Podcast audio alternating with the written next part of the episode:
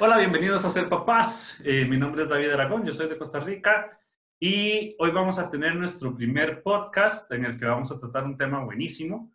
Les cuento que soy papá de una niña lindísima que se llama Lucía y espero compartir con ustedes este rato y que les sea de mucho provecho. Hola, Milton. Hola a todos, ¿qué tal? ¿Cómo están? Mi nombre es Milton Solano.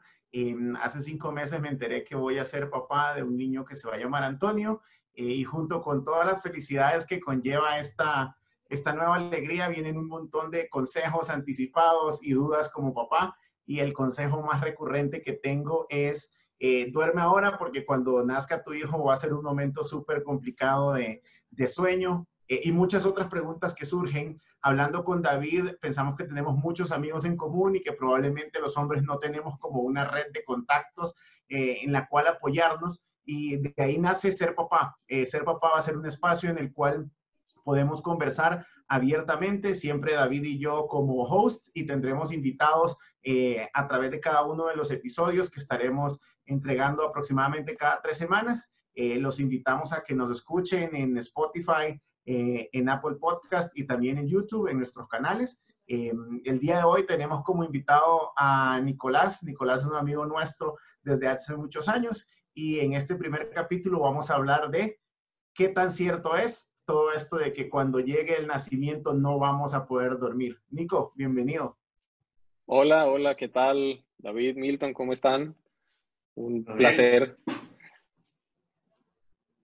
Nico, cuéntanos, cuéntanos, ¿cómo, ha sido tu experiencia en estos primeros meses eh, siendo padre? Cuéntanos. Bueno, eh, yo soy eh, papá de una niña también lindísima que se llama Emilia, que tiene tres meses y medio. Eh, ha, sido, ha sido retador, ha sido retador, una etapa linda de muchísimos cambios en una época muy rara del mundo para, para todo, para aprender y para desaprender todo lo que uno tiene que desaprender para poder eh, adaptarse a las cosas que, que traen los, los chiquitines. Em, creo que concurro con la gente que te ha dicho duerme. Eh, es, e, es parte de lo que se pierde al principio un poco, aunque también es mentira que, que, que, uno acumule sueño. Eh, a eso iba, y, y, no diría que solo al principio. A mí me dijeron exactamente lo mismo cuando supieron que iba a ser papá aproveche para dormir. Y, no es como que uno tiene una batería especial que guarda sueño, o sea, no es como que uno duerma de, antes de que nazca el bebé le va a servir después. Lo que yo diría es, más que aproveche para dormir, es aproveche para disfrutar el dormir. Porque, eh, no sé, Nico, cuál ha sido tu experiencia. Yo tengo dos años en que, en que uno duerme, pero en realidad no descansa del todo. Uno tiene, por lo menos en mi caso, siempre uno está alerta y, uno está, cualquier sonidito uno va a ver si el bebé está bien.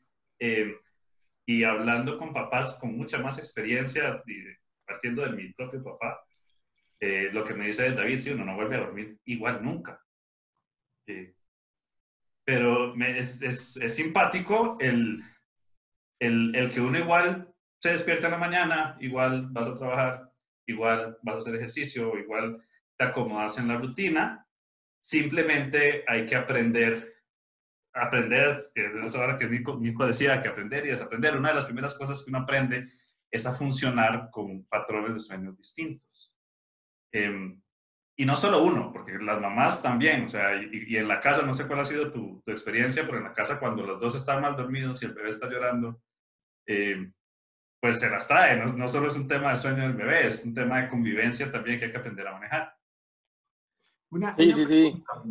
Una pregunta, ¿qué tanto, qué tanto, o cómo funcionan los primeros, tal vez el primer día, qué tanto, y, a medida va pasando el tiempo, qué tanto es del niño y qué tanto es de uno como papá? Porque tal vez lo que te decía tu papá, David, es más como un sentimiento de preocupación eh, a que en realidad esté asociado como que el niño duerma o no, o no duerma. ¿Cómo, ¿Cómo ven ustedes esa parte? Eh, te voy a contar la historia de la primera noche de Lucy la primera noche en la casa, porque la primera noche en el hospital, digamos que esa fue terrible, pero es, ah, distinto. La mía fue maravillosa. Ojalá se repitiera. no, la mía, a ver, fue preciosa, es, un momento espectacular, pero a nivel de sueño, eh, esa noche, es que Lucy nació a las 12 medianoche, a las 12.01 medianoche. Entonces, sí, esa noche no dormimos absolutamente nada.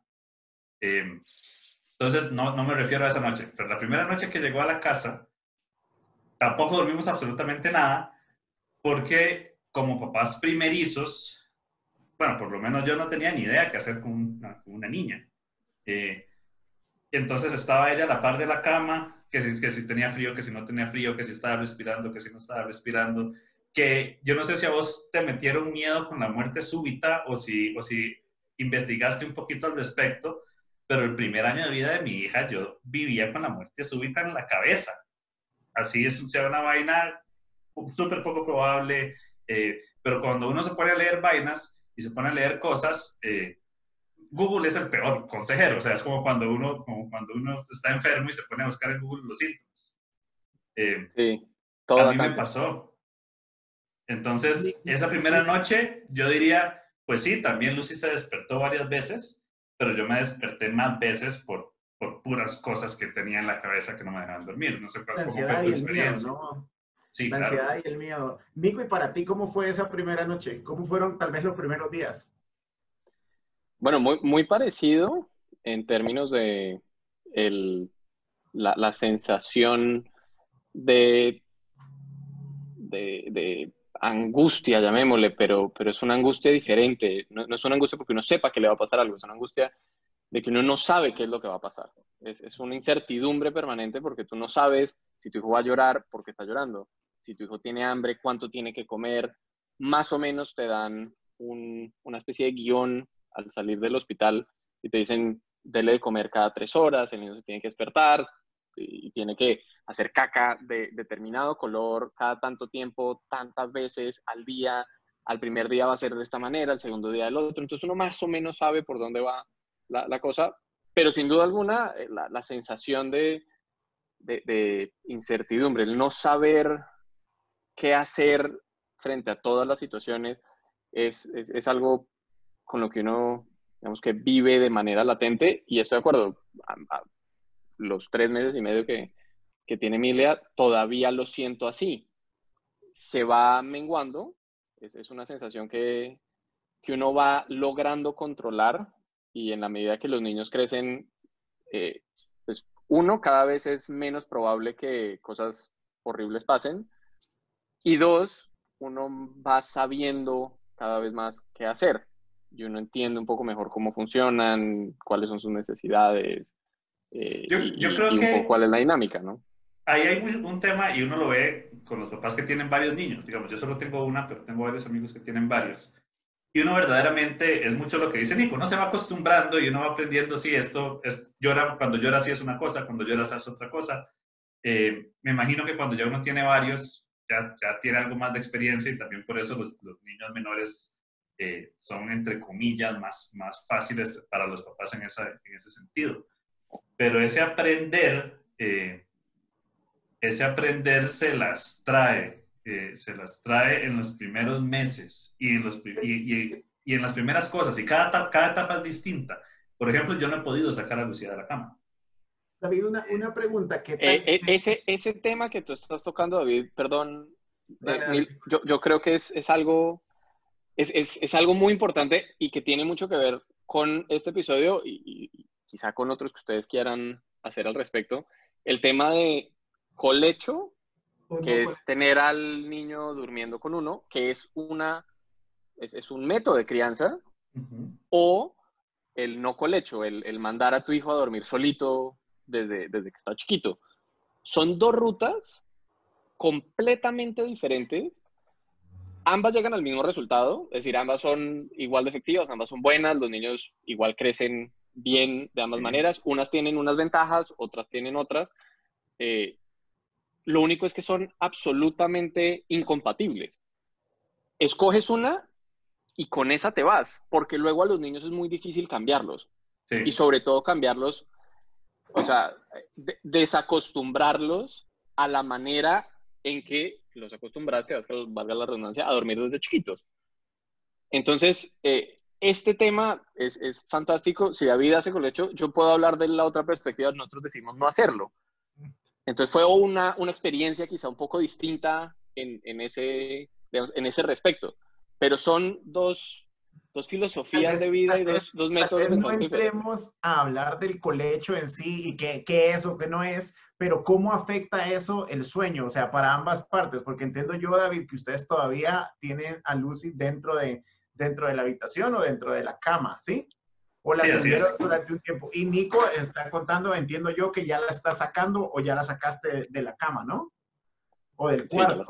Ya la, sacamos del cuarto. ¿cómo, afecta eso en cada una de las rutas? Nico, cuéntanos cuándo la sacaste y cómo afectó tal vez el sueño en sí, para enfocarnos tal vez un poco en hablar del tema de cómo se duerme. Va, va. Eh, te, te, puedo decir cómo fue nuestra experiencia del sueño y luego digamos, la, contrastamos con la experiencia de David, porque yo nunca tuve la, la experiencia de, de, dormir con Emina en la cama.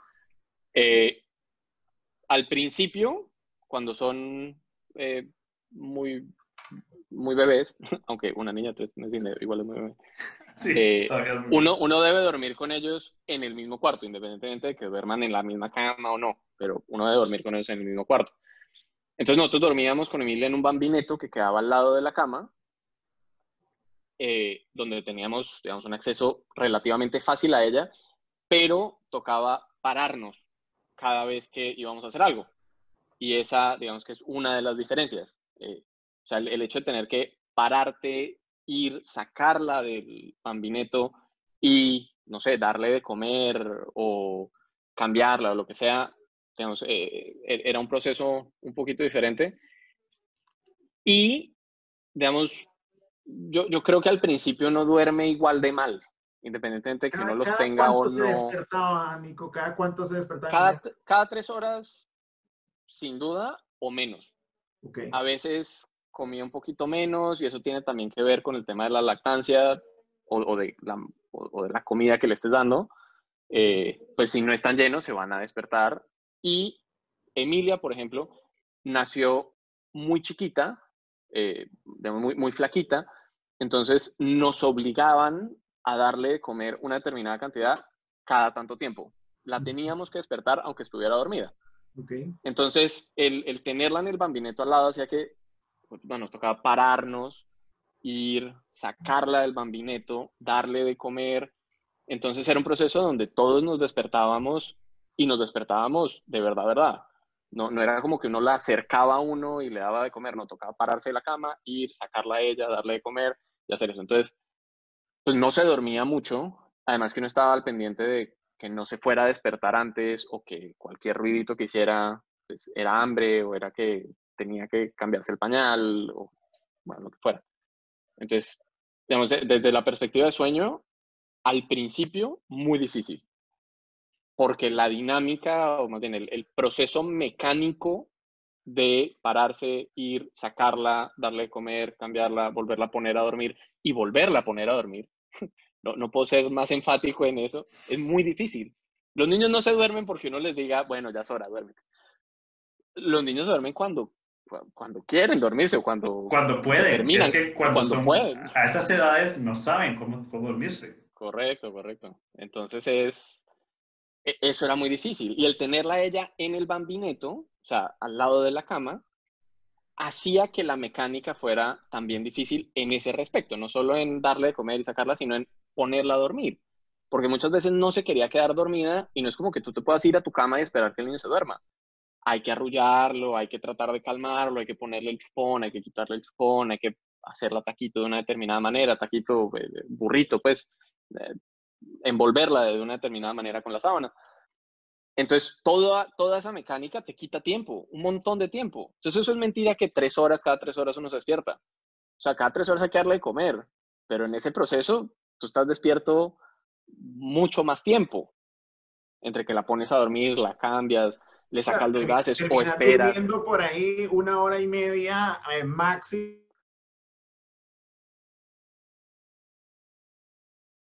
¿Y en qué momento, Nico, deciden como sacarla de la, de la, habitación y cómo es esa transición en términos de, porque lo que decías es que te tocaba como despertarte, ir, ahora te toca despertarte, salirte del cuarto, ir a otro cuarto.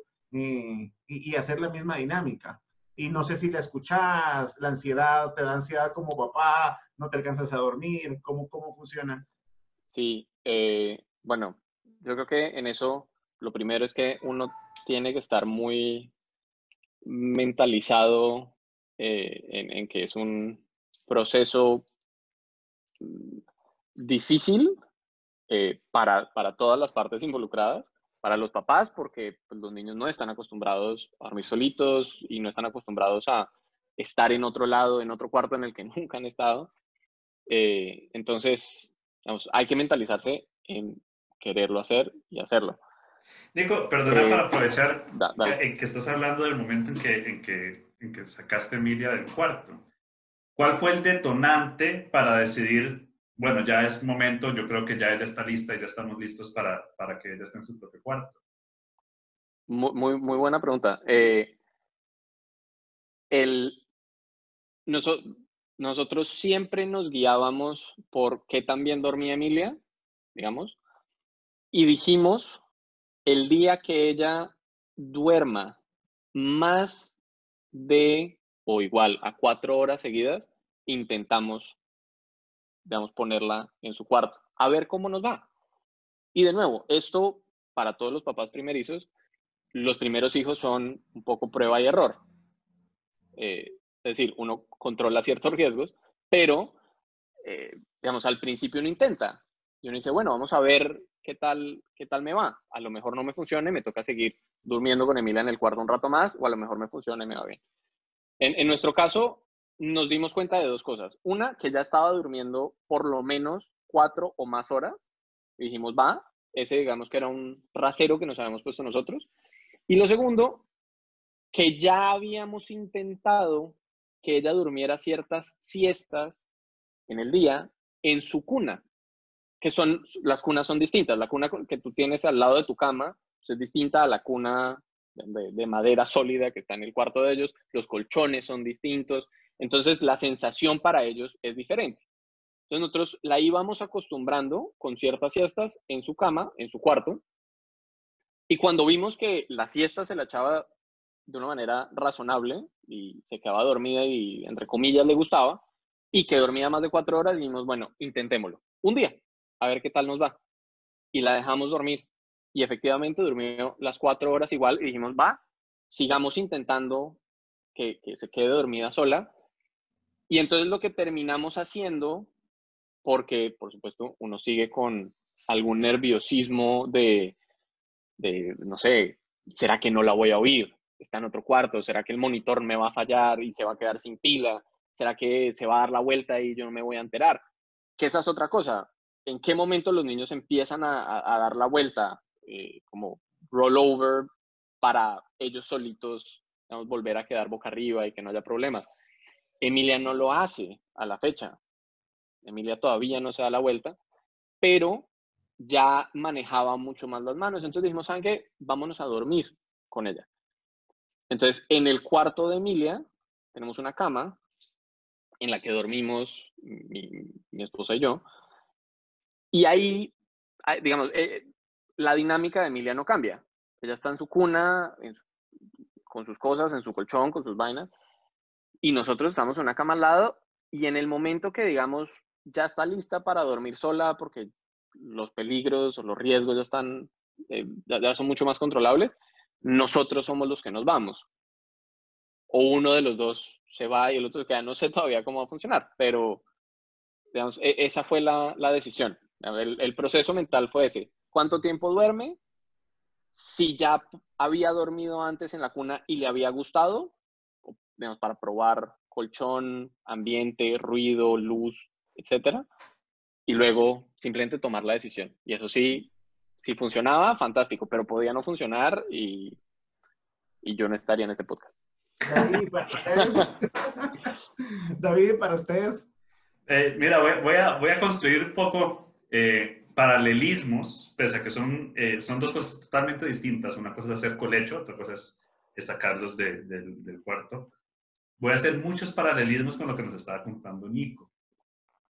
Yo siempre pensé eh, y eso es algo que yo me he dado cuenta y cada día creo lo refuerzo un poco más. que yo nunca iba a hacer colecho. Yo lo tenía en mi cabeza que yo no iba a hacer colecho. Eh, ya lo había hablado con mi esposa y habíamos dicho, bueno, sí, no, no hagamos colecho. Y terminamos haciendo colecho. Porque eh, nosotros también teníamos más o menos, bueno, veamos cómo duerme Lucy, cuando duerma tantas horas, cuando tal. Lucía ha sido lactancia exclusiva, eh, bueno, fue la lactancia exclusiva como hasta el año y medio, año y cinco meses. Eh, entonces eso era muy demandante en mi esposa, porque además no aceptó chupón nunca. De ahí que era mucho más cómodo, por lo que decía, por lo que decía Nico, que ellos se tenían que levantar de la cama y, era, es muchísimo más complicado ir a sacarlo y traerlo y volver a dormirlo y tal, eh, que nada más darse vuelta, acomodarse al bebé, que la, que la mujer se acomode al bebé para darle de comer y listo. Eh, igual uno se despierta, eh, aunque no sea uno que da de mamá, pero verdaderamente es mucho más cómodo que tener que hacer toda la dinámica que nos explicó Nico. Y a partir de eso fue que empezamos, bueno, bueno, está mucho más cómodo eh, tenerlo en la cama. De hecho, en la primera noche de Lucy, eh, nosotros lo, estaba fuera de la cama y como, como a las tres o cuatro horas de tenerla fuera de la cama, dijimos, no, venga, venga para acá. Desde ahí no la hemos, no la hemos de la cama. Eh, pero entonces, ahí de las cosas que yo me he dado cuenta es que uno tiene un plan, uno, uno puede tener algo en su cabeza, eh, pero el niño, muchas veces las mismas necesidades del niño y, o de la niña, y, y cómo se vayan comportando, van dictando lo que verdaderamente uno va haciendo. Y, creo que uno tiene que aprender a ser muy flexible y lo que decía Nico, bueno, funcionó y si no funcionó, va para atrás y, vamos a ver qué otra cosa funciona, porque todos son distintos. Lucía ya tiene dos años, pero todavía se despierta cada tres horas. Eh, y, ya no es ni por hambre, ya es como, como su rutina de sueño, que cada tres horas ella busca consuelo y, no sé si la palabra es consuelo, pero busca como algo, busca a alguien. Eh, y a veces es mi esposa, a veces soy yo, pero ella se sigue despertando. Y sí es cierto que, que uno tiene que ir midiendo el ritmo de cada uno de ellos para saber cuál es el momento. Digamos, nosotros ya lo hemos estado viendo, bueno, ¿cuándo, ¿cuándo va a ser el momento para sacar a Lucía de la cama? Porque aunque uno haga colecho, todos los chiquitos salen eventualmente de la cama, no es que uno va a vivir con el chiquito en la cama el resto de la vida. Pero el, el sueño es, es, se ve afectado de forma diferente, porque tu rutina de sueño se empieza a acomodar muchísimo más hacia la rutina de ellos. Y es algo que uno también tiene que aprender a aceptar o ver qué hace para controlarlo. Lucía se duerme cuando nosotros nos vamos a dormir. Intentamos como cuatro meses hacerle rutina de sueño. Nos leímos cuánto libro existía, contratamos a una señora que era experta en sueño, hicimos todo lo que decía la literatura que había que hacer. No funcionó. Entonces Lucía se duerme cuando nosotros nos dormimos. Eso quiere decir que nosotros tampoco podemos irnos a dormir muy tarde, porque si no ella no se duerme. Eh, entonces, verdaderamente, pucha, es que no, no hay una fórmula mágica y, uno no puede decir, sí, colecho es lo mejor, o sacarlo es lo mejor, o hacerle la rutina es lo mejor. Creo que al final, mucho el secreto en aprender a disfrutar esta etapa, que, verdaderamente, pese a que es un gran reto, se tiene sus cosas que se disfrutan, es aprender a ser flexible eh, en que a veces las cosas no salen como uno quiere y hay que acomodarse para, para que las cosas caminen. Eh, entonces, y de hecho, todavía estamos en eso, o sea, todavía yo me despierto cada tres horas. Eh, ¿Y, cuando, ¿Y se despiertan y ella se queda despierta un rato largo o simplemente como que está medio despierta, dormida y la arrullas y se vuelve a dormir? No, ya, ya ella se despierta, uno se despierta, se la acomoda y ella se vuelve a dormir. Ya, ya no es como al inicio. ya no es la hora completa no, no, para comer, etcétera, ¿no? No, de hecho, nosotros que yo te puedo decir que tuvimos noches terribles, solo me acuerdo de tres de esas, no sé si a vos te pasó, Nico, alguna vez, de esas en que lloran y lloran y lloran y, ya están limpios, no tienen hambre, eh, no están enfermos, tienen todo bien, y uno pero uno no los puede poner a dormir. Eh, y uno camina por la casa y los levanta y les canta y los arrulla y les hace de todo y no se duermen. Yo por dicha solo tuve como tres de esas. Eh, y fuera de eso, en realidad, ella se despierta, se despierta mucho, pero no dura despierta mucho. Em, ¿Te pasó alguna de esas noches en las que era imposible dormir? Sí, sí, sí. Una en particular que, que fue desquiciante, eh, tanto que nos la tocó, o sea, nos tocó como turnarnos, eh, y no para dormir, porque cuando un bebé llora, olvídense que nadie puede dormir con un bebé llorando, eh, es, es, imposible. Simplemente porque a veces es muy frustrante no poder consolar a un bebé y sobre todo pues cuando es el hijo de uno, uno pues, no los quiere oír llorar, uno no quiere que estén mal por la razón que sea. Entonces nos tocó turnarnos y eso fue, fue muy, muy difícil. Y, y ahorita que tú mencionas, eh, David, lo de, bueno, cómo ustedes han tenido que ser flexibles para acomodarse también un poco a, Lucía. Igualito nos pasó a nosotros y, y, ese yo creo que es el mejor consejo, el mejor consejo que uno puede dar es uno tiene que aprender, y por eso yo empecé diciendo, uno tiene que aprender a desaprender un poco, porque uno también está acostumbrado a una cantidad de rutinas y de dinámicas propias, de o que uno se duerme a determinada hora, o que uno le gusta dormir de determinada manera, o a determinada temperatura, y los bebés de alguna manera tienen otro plan en la vida para uno, y sí. hay que aprender a, a, a acomodarse eh, con eso como, como alguna vez me decía o nos decía una, una asesora de lactancia, eh, en últimas, yo les puedo dar todos los consejos y les puedo dar todas las mecánicas de, de, cómo hacerlo mejor. En últimas, esto es una decisión de estilos de vida. Ustedes, ¿cómo, cómo creen que pueden vivir mejor? Y uno al final se acomoda a cómo pues, uno cree que puede dormir mejor en, en este tema, digamos, dormir. Si a uno le acomoda el colecho por todas las situaciones, por lo que dice David, porque la lactancia es fundamental. O sea, para el, digamos, creo yo que la razón principal del colecho termina siendo la de la lactancia. Entonces, si eso es lo que uno está haciendo, el colecho puede ser una gran opción y si el bebé se despierta cada tres horas, pues entonces uno va a tener que adaptarse, acomodarse a eso. Si esa no es, si ese no es el contexto en el que uno está, pues puede haber otras alternativas como la nuestra. Nosotros no, no, no, somos lactancia exclusiva. Entonces nosotros, digamos, sabemos que nos toca preparar mamilas, nos toca pararnos, nos toca hacer el tetero, nos toca batirlo, calentar la leche cuando Gabriela se la saca, lo que sea.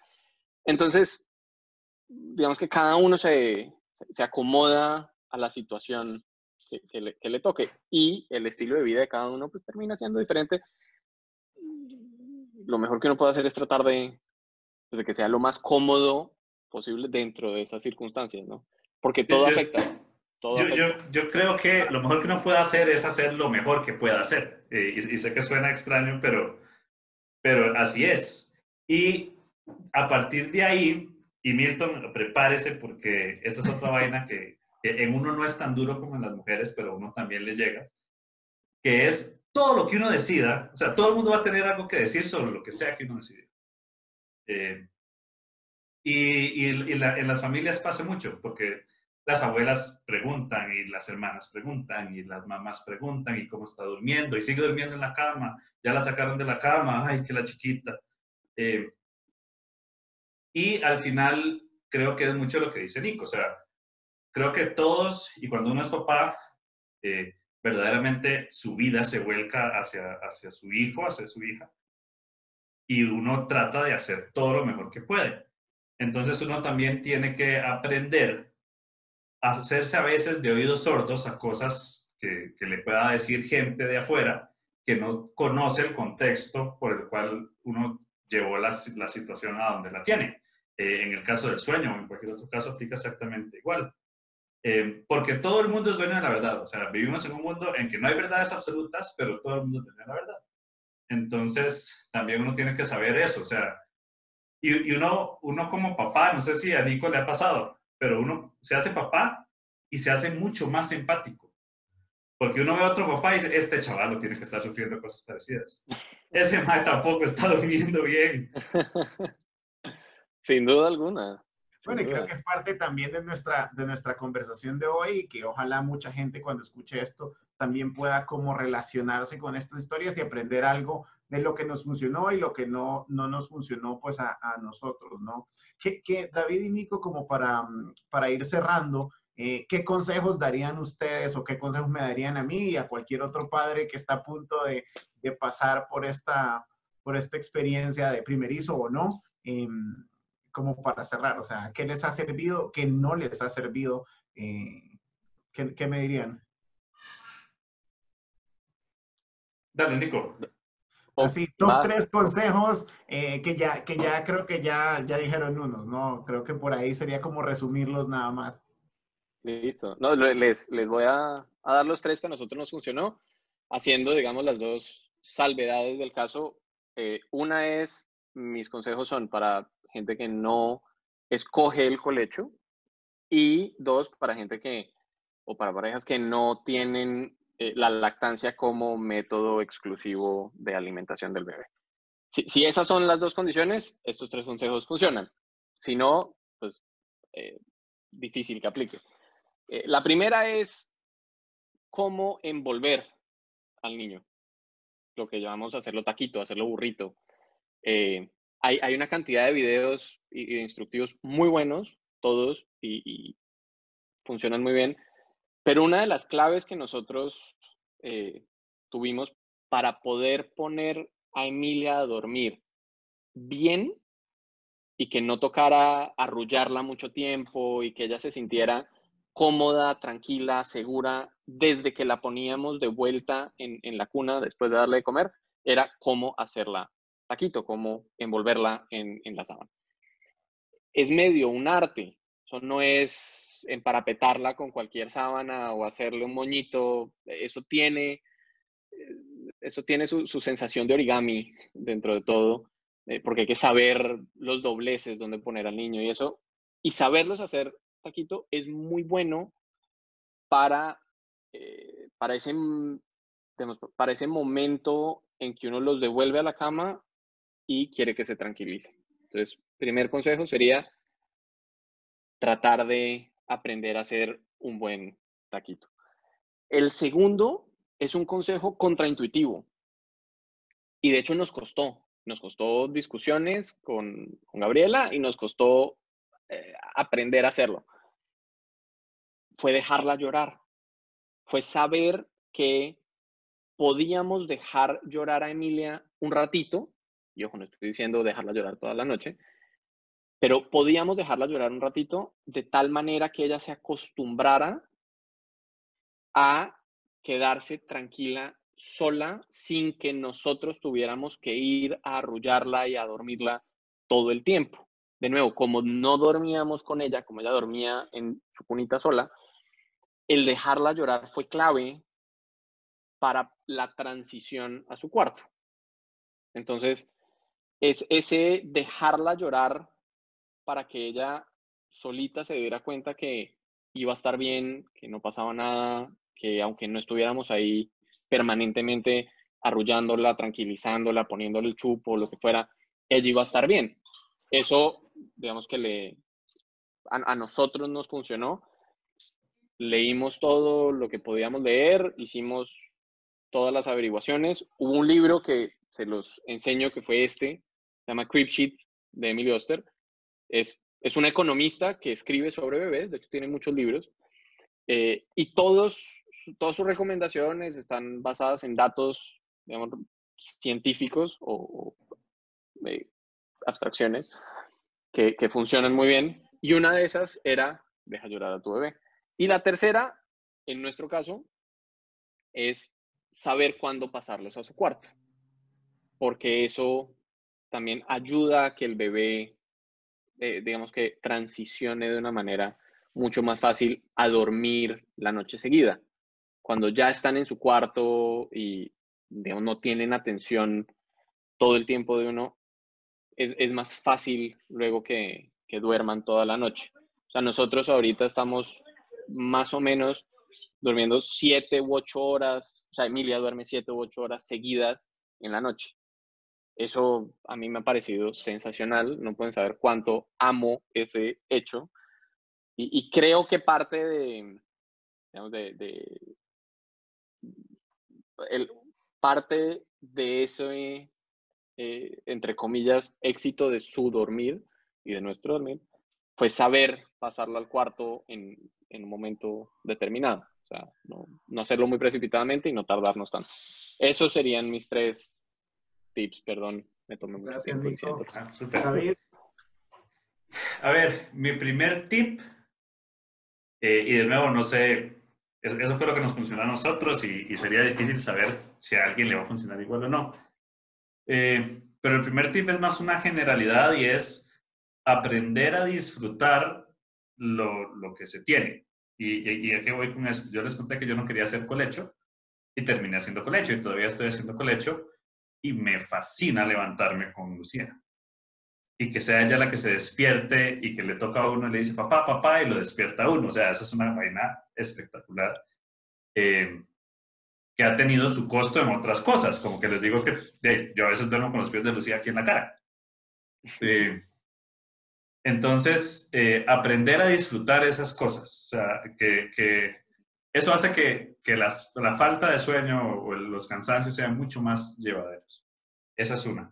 En cosas de, digamos, dentro de la experiencia del colecho para facilitar el, el dormir, es váyanse a dormir todos juntos a la misma hora. Eh, algo que definitivamente no funciona es cuando se va la mamá solo con, con, con, el niño, a nosotros no nos servía, y uno entra a una hora distinta porque Dios guarde usted se acueste mal, lo mueva mucho la cama, porque se despierta ese chiquito y, y no le va bien por ningún lado. Entonces es buena idea irse a dormir todos a la misma hora. Y el tercer consejo que, que, diría yo que tiene que ver con cosas de, de dormir es respeten las siestas. Eh, los niños, cuando, cuando son muy pequeños, no son como uno que se duerme hasta el final de la noche. O sea, ellos duermen cada cierto tiempo, están durmiendo. Y los días que no logran respetar, las siestas suelen ser días de malas noches. Em, entonces, el, mi último consejo sería ese, o sea, identificar cuál es el patrón de siestas de sus niños y haga todo lo posible para que el contexto alrededor de esas siestas se respete para que ellos puedan dormir bien las siestas. Em, por lo general las noches son mucho más llevaderas. Bueno, gracias. Yo creo que gracias a los dos. Yo, yo me quedo con la verdad, em, dos perspectivas y dos diferentes, como llamémoslo, metodologías eh, para hacer como esa transición de colecho o no colecho. Y sobre todo me llevo eh, información y más preguntas que creo que, que van a despertar conversaciones interesantes junto a María José eh, para ver cuál va a ser la decisión y cómo, cómo prepararnos para cuando llegue el momento de que Antonio esté con nosotros en la casa y que tengamos que pasar como por la misma por el mismo momento. Quiero como pues darle las gracias a, a, a los dos eh, y esperar que ojalá que todos los que nos estén escuchando también les sirvan los tips, también nos puedan escribir y decirnos eh, cuáles fueron sus experiencias y que también despierte conversaciones en, pareja. Yo creo que al final del día, esto, si bien nosotros acá somos hombres, se vive definitivamente en pareja y muchas de las decisiones eh, que se toman son, son en pareja. Entonces ahí creo que hay una parte bien interesante de que la gente puede encontrar eh, recursos y preguntas que, que, conversar en pareja. Entonces, quieren dar como algún, algún tema final como para que cerremos. Nada, Nico, en serio, muchísimas gracias. Eh, uno que ya, tiene algo de experiencia y verdaderamente cada vez que habla con otros papás, eh, le, le, da nuevas perspectivas y da, y da nuevas, nuevas ideas y nuevas cosas que uno incluso adopta eh, y puede adoptar para su propia experiencia como papá. por ese lado, muchas gracias. Y reforzando lo que decía Milton, de que esto se vive como pareja, un consejo que a mí me ha funcionado muchísimo es, si usted quiere que su hijo esté bien, asegúrese que la mamá está bien. Si usted quiere que su hijo duerma bien, asegúrese que la mamá duerme bien. Em, verdaderamente eso facilita muchísimo muchas cosas. Listo. Bueno, no, por mi lado nada, agradecerles el, espacio. Eh, creo que han, han, atinado a generar una simetría en la información eh, en, en, el tema de la paternidad que antes no existía y, que eh, está llamada a ser ocupada por, por estos espacios de, de, diálogo, de conversación informal sobre, sobre temas que, pues sí, nos, nos tocan a todos, son absolutamente eh, importantes y, y sorprendentemente eh, escasos. Eh, entonces, pues nada, los, los, felicito, me parece una gran iniciativa. Ojalá me, me, vuelvan a invitar para una próxima ocasión para hablar de algún otro tema picante como el no dormir, eh, cuando, cuando quieran y, bueno, nada. No, sin duda, los felicito. Ninguna, Gracias, ninguna duda, Nico. Nos, nos volveremos a ver y, y bueno, eh, muchas gracias a todos y seguimos en la aventura de ser papás y nos vemos hasta la próxima. Chao. Chao.